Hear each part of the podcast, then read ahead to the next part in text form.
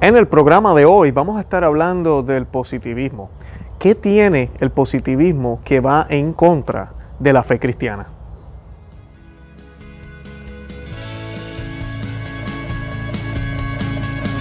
Bienvenidos a Conoce, Ama y Vive tu Fe. Este es el programa donde compartimos el Evangelio y profundizamos en las bellezas y riquezas de nuestra fe católica. Les habla su amigo y hermano Luis Román y quisiera recordarles que no se puede amar lo que no se conoce, es imposible amarlo, y que solo podemos vivir lo que amamos.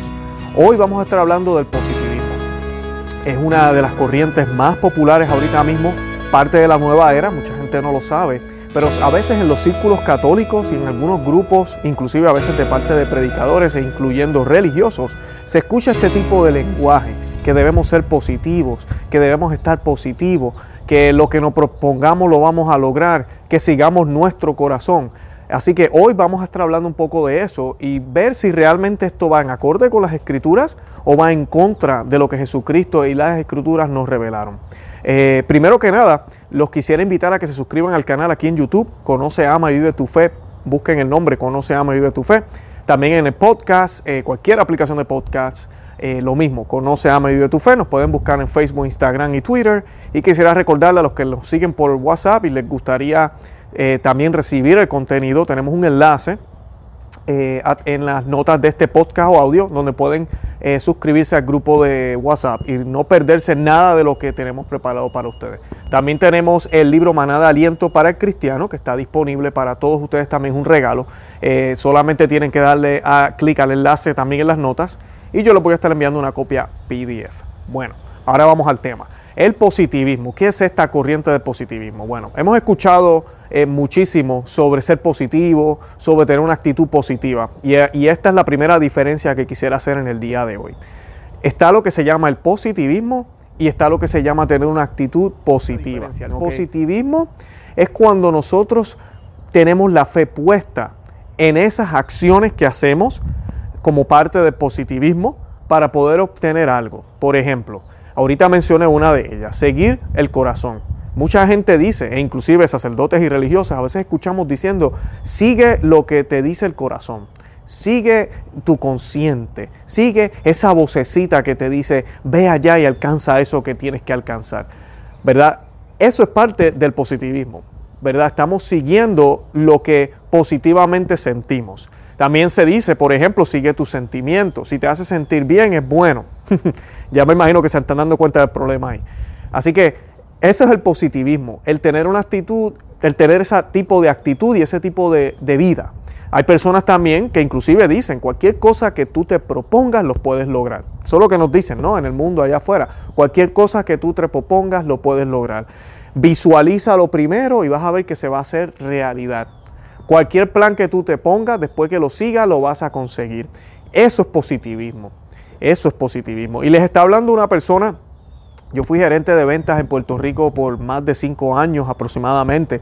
Eh, tuve mi propia oficina, tuve equipos de ventas y este tipo de táctica, práctica y filosofía se predica muchísimo en los lugares de venta. Si alguno de los que me sigue trabaja en alguna compañía de ventas, sabe que en cualquier tipo de convención, en cualquier tipo de congreso, ese es el mensaje que se lleva. Ahora, este tipo de idea también se ha infiltrado en diferentes, en diferentes mercados y en diferentes industrias, donde también se les dan adiestramientos a supervisores, a gerentes, eh, doctores, abogados, personas que tienen que trabajar con personas donde se nos habla de esto, de, tener ese, ese, positivismo siempre y, visualizar el futuro para que se haga realidad ahora en el presente. Eh, esas ideas es parte de ese positivismo y es una filosofía, no es una religión con dogmas y reglas, no es una religión con un fundador, no es una religión con un símbolo, con algo que podamos ver, pero sí es una filosofía y es palpable y se puede, eh, se puede ver y se puede entender y escuchar. Y se ha escrito muchísimo de ello. Hay muchísimos libros sobre el autopositivismo y cómo automotivarse y cómo mejorar la autoestima, ¿verdad? A través de este positivismo. Ese es el positivismo. La actitud positiva es otra cosa. La actitud positiva, hay personas que tienen actitud positiva debido al positivismo en el que creen, pero también hay personas que tienen una actitud positiva hacia la vida porque son cristianos porque siguen a Cristo, porque su esperanza está puesta en el Señor, porque todo, todo lo colocan en las manos de Dios Él hace los planes por mí, ¿verdad? El Señor hace los planes por mí. Él me dice qué tengo que hacer y yo sigo su voluntad. Y eso hace que yo tenga una actitud positiva. En Él yo todo lo puedo. O sea que independientemente de que esté lloviendo o esté eh, soleado o haya mucha brisa o esté oscuro, sea de noche, sin importar la circunstancia, yo todo lo puedo en Cristo que me fortalece. Esa es eso es una actitud, se podría decir positiva, pero realmente ni siquiera lo es. Realmente es una actitud de cristiano. Es la única y verdadera actitud que cualquier católico debería tener. Una actitud cristiana, ser otros Cristos vivos. En vez de automotivarnos, deberíamos cristosificarnos, deberíamos llenarnos de Cristo. Y ahí ya están viendo por dónde voy, dónde están los problemas del positivismo y, dónde, y, hacia dónde nosotros los cristianos debemos ir. Yo creo que también el problema del positivismo donde se ha infiltrado en la iglesia, especialmente, ¿verdad? estoy hablando como católico, en la iglesia católica, es debido a que tenemos una concepción errónea de lo que es el cristianismo y para qué vino Jesucristo. Jesucristo no vino al mundo a morir en una cruz, ¿verdad? A sufrir, a resucitar Dios no hizo todo lo que hizo en el Viejo Testamento hasta el Nuevo para simplemente que tú te sientas bonito y consigas ese trabajo que tanto querías, o consigas esa carrera que tanto querías, o para que tus metas se puedan lograr y tus planes se puedan realizar. Para eso no fue enviado el Espíritu Santo en Pentecostés, para darnos la energía para poder entonces alcanzar todo lo que nos propongamos. Cuando las personas tienen esa idea del cristianismo, y no me tomen a mal, a veces de esa manera es que llegamos a la iglesia, pero va a llegar un momento en que la palabra de Dios y el vocabulario que usa Jesucristo va a chocar con esas ideas. Tiene que chocar si es que estamos escuchando. Porque cuando vemos el mensaje de Cristo, Jesucristo no habla en ningún momento, no hay ni un solo versículo, no solo en el Nuevo Testamento, ni en el Viejo, ni en las cartas de San Pablo, ni en las cartas de los demás apóstoles, ni en Hechos de los Apóstoles, ni en el Antiguo Testamento, ni en los Salmos, que hable de que tenemos que usar nuestra mente y ser positivos y que con nuestra mente vamos a conseguir lo que queremos. No se habla en ningún momento de eso. Al contrario, se nos dice que el hombre que confía en sí mismo va a ser maldecido y que le va a ir mal. El hombre que confía en otro hombre también. Se nos habla, Jesucristo nos habla de la obediencia y nos habla de hacer la voluntad del Padre. E inclusive el mensaje de Jesucristo es Dejen todo, nieguense a ustedes mismos. ¿Y qué significa niégate a ti mismo? Deja tus planes, tus ambiciones, lo que te dice el corazón que tienes que ir a buscar supuestamente, lo que tú quisieras hacer. Yo quiero ser ese abogado exitoso. Yo quiero, Jesucristo dice, deja todo eso y sígueme. Yo no estoy diciendo que Jesucristo no quiere que tú tengas una carrera. Yo, gracias a Dios, tengo una carrera muy exitosa, le doy gracias a Dios por eso. Pero mi norte es Cristo, mis ojos están en el cielo. Si es la voluntad de Él que yo obtenga algunas gracias aquí en la tierra y gracias naturales, ¿verdad? Que no son necesariamente me van a llevar a la santidad, pero pueden ser utilizadas para acercarme a eso. Bendito Dios. Pero yo debo poner todo mi ser, toda mi vida enfocado en Dios. Así de sencillo. Y eso es lo que nos pide Él. Y Él nos da el camino. Y el camino es el camino de la cruz. Él dice, aquel que me quiera seguir, que coja su cruz y me siga. O sea que los problemas no se van a ir no se va a sentir bonito. Inclusive el Señor dice que todo aquel que me siga será perseguido. Y alégrense cuando sean eh, juzgados, cuando sean ignorados, cuando sean maltratados por mi causa.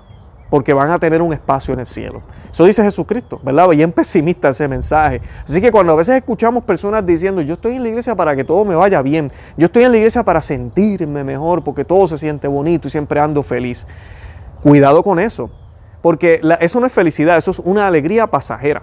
La verdadera felicidad es esa, que sin importar que hayan problemas, sin importar que las cosas estén mal allá afuera, sin importar que tengo problemas con mi esposa, que tengo problemas con mis hijos, que me despidieron del trabajo, que estoy enfermo hoy, que está nublado, sin importar nada de eso, yo tengo una felicidad que se manifiesta muchas veces también en el rostro y estoy contento, alegre y quiero hasta bailar casi, pero también es una felicidad que tal vez a pesar de yo estar triste por las circunstancias en términos humanos, por dentro yo tengo una alegría y una felicidad que me da esa esperanza de poder levantarme y seguir caminando a pesar de los problemas. Porque no hay nada de malo en llorar, no hay nada de malo a veces en tener ¿verdad? ese rostro triste porque somos seres humanos y tenemos que expresar lo que sentimos. Pero tenemos la confianza puesta en el Señor porque sabemos que el Señor nos va a ayudar a salir de ahí. Además de esto, el Señor nos dio unos mandamientos y esos mandamientos requieren un qué? Un esfuerzo. Y esa es la parte donde el positivismo quita. El positivismo nos dice que con solo pensar las cosas, con solo vivirlas, con solo realizar las cosas como si ya fueran, se van a realizar. Y eso es lo que se le llama por ahí la ley de atracción.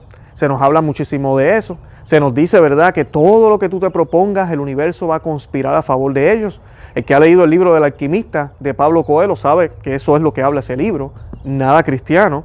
El que ha leído el libro del secreto, nada cristiano. Y yo sé de muchos católicos que se han mezclado la fe con esto. Amiga y amigo que me escucha, eso no es cristiano, no es lo que predica las Sagradas Escrituras. Nuestra confianza debe estar completamente en Dios, completamente en Dios. ¿Y qué pasa? Dios nos dio unos mandamientos. Él nos dijo, vayan a su casa, siéntense y piensen en todo lo que quieren y se les va a lograr. Inclusive, nuestro Señor ni siquiera casi nos habla de nosotros mismos. Él habla que nos tenemos que amar a nosotros mismos, pero todo es darse. Todo es darse, servir, ser otros Cristos vivos. Y Él nos dio el ejemplo. Él se dio por completo toda su vida a todos los que estuvieron alrededor de Él. Fue tanto así que derramó hasta la última gota de sangre. Y a mí me encanta citar a Santo Tomás de Aquino, Juan 23, el Papa Juan 23 también escribió una encíclica sobre la preciosísima sangre. Y él habla de eso, dice, era necesario que se entregara toda la sangre de Cristo. La respuesta es no, porque con una, una gota de sangre era suficiente, porque la divinidad completa de nuestro Señor está en una sola gota de sangre. So, una sola gota de sangre que hubiese sido derramada por nuestros pecados hubiese sido suficiente. Ahora, nuestro Señor decidió derramarla toda porque Él quiere mostrarnos que tenemos que entregarlo todo, dejar de ser nosotros para ser otros Cristos vivos, entregarnos por los demás. Y debemos entregarlo todo, hasta la última gota de sangre. Y Él siendo Dios nos mostró el ejemplo.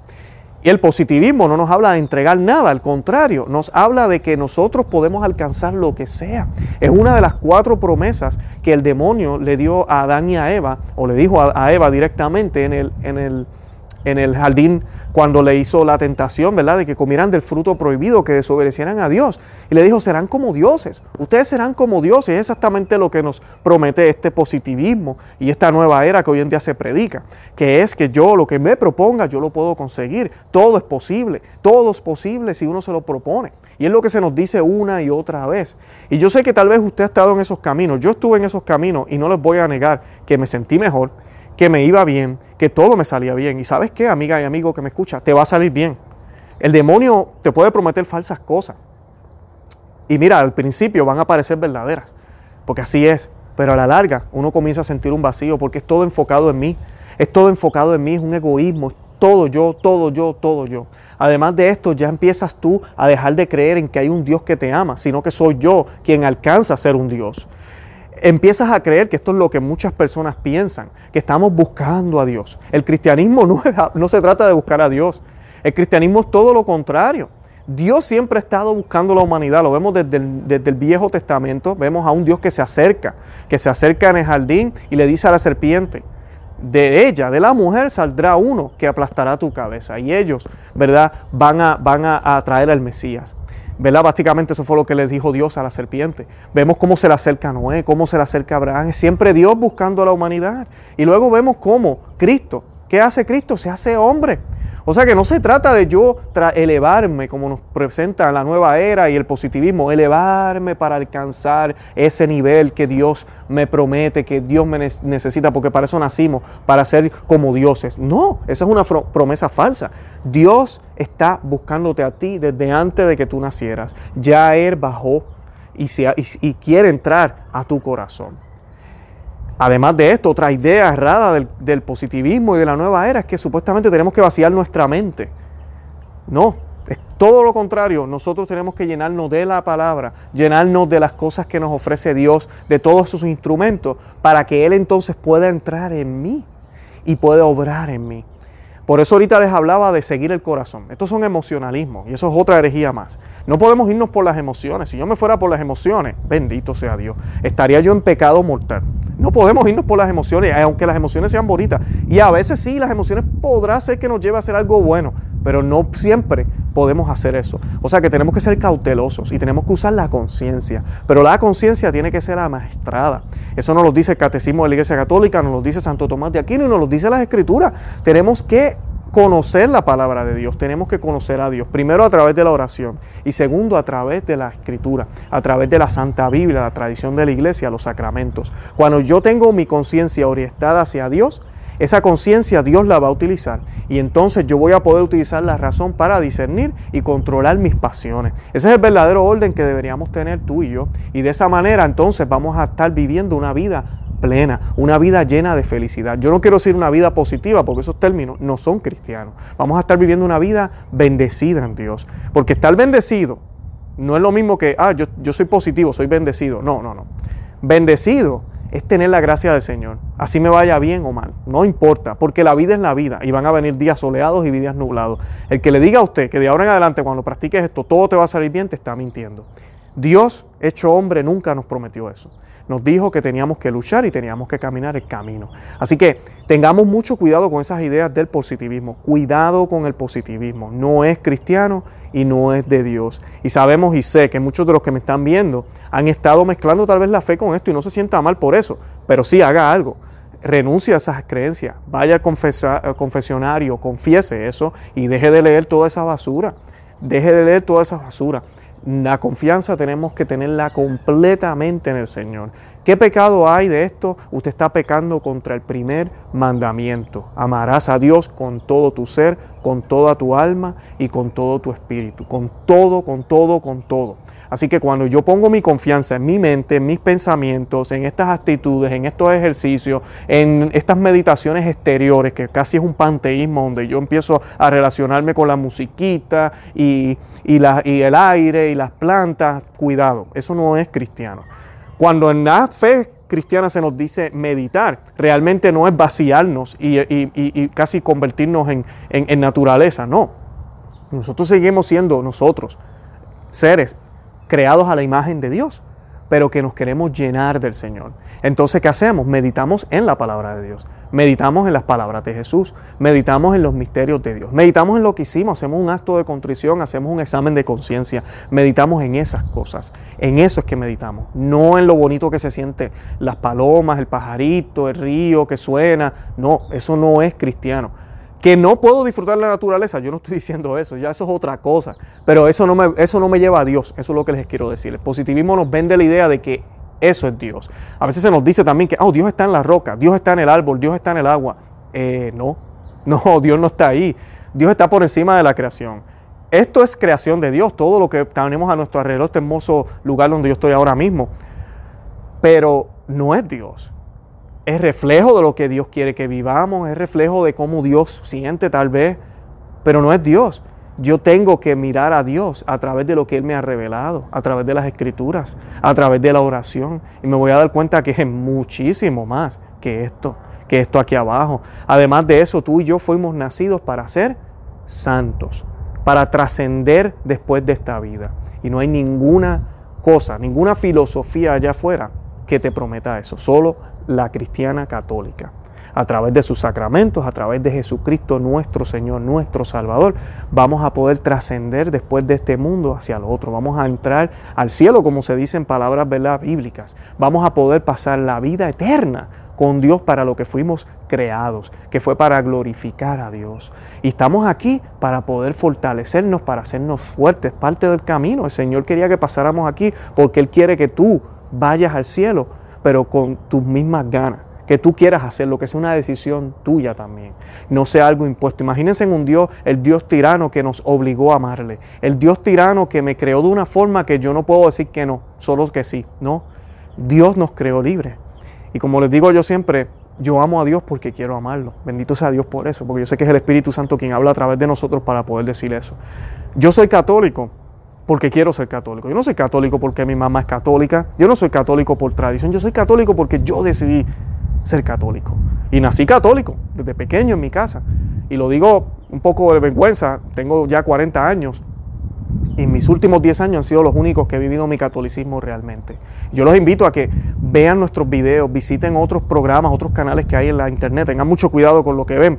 Pero hay muy buenos documentos y, y videos y artículos sobre nuestra fe católica para que la vivamos en coherencia completamente como el Señor quiere que la, visite, que la veamos. Les voy a dejar el enlace también de un programa que hicimos sobre la nueva era. Es una prédica que dimos en vivo en una de las parroquias acá en Florida. Y es excelente. Mucha gente le encantó lo que hablamos ahí se las voy a dejar aquí abajo para que la escuchen. Y de verdad que si tienen preguntas o quieren que abundemos en este tema, déjenme saber, déjenme en sus comentarios. Me pueden escribir también por el Messenger en Facebook, me pueden dejar mensajes aquí en YouTube, denle me gusta, compartan el video. Todo eso nos apoya, nos ayuda y nos podemos colocar en mejor posición en los diferentes medios cuando las personas están buscando algún tipo de contenido cristiano católico. De verdad que los amo en el amor de Cristo y vamos a cerrar el programa con un Ave María en latín. Ave María, gracia plena, Dominus tecum, benedicta tui mulierbus, et benedictus frutus ventris tui, Iesus.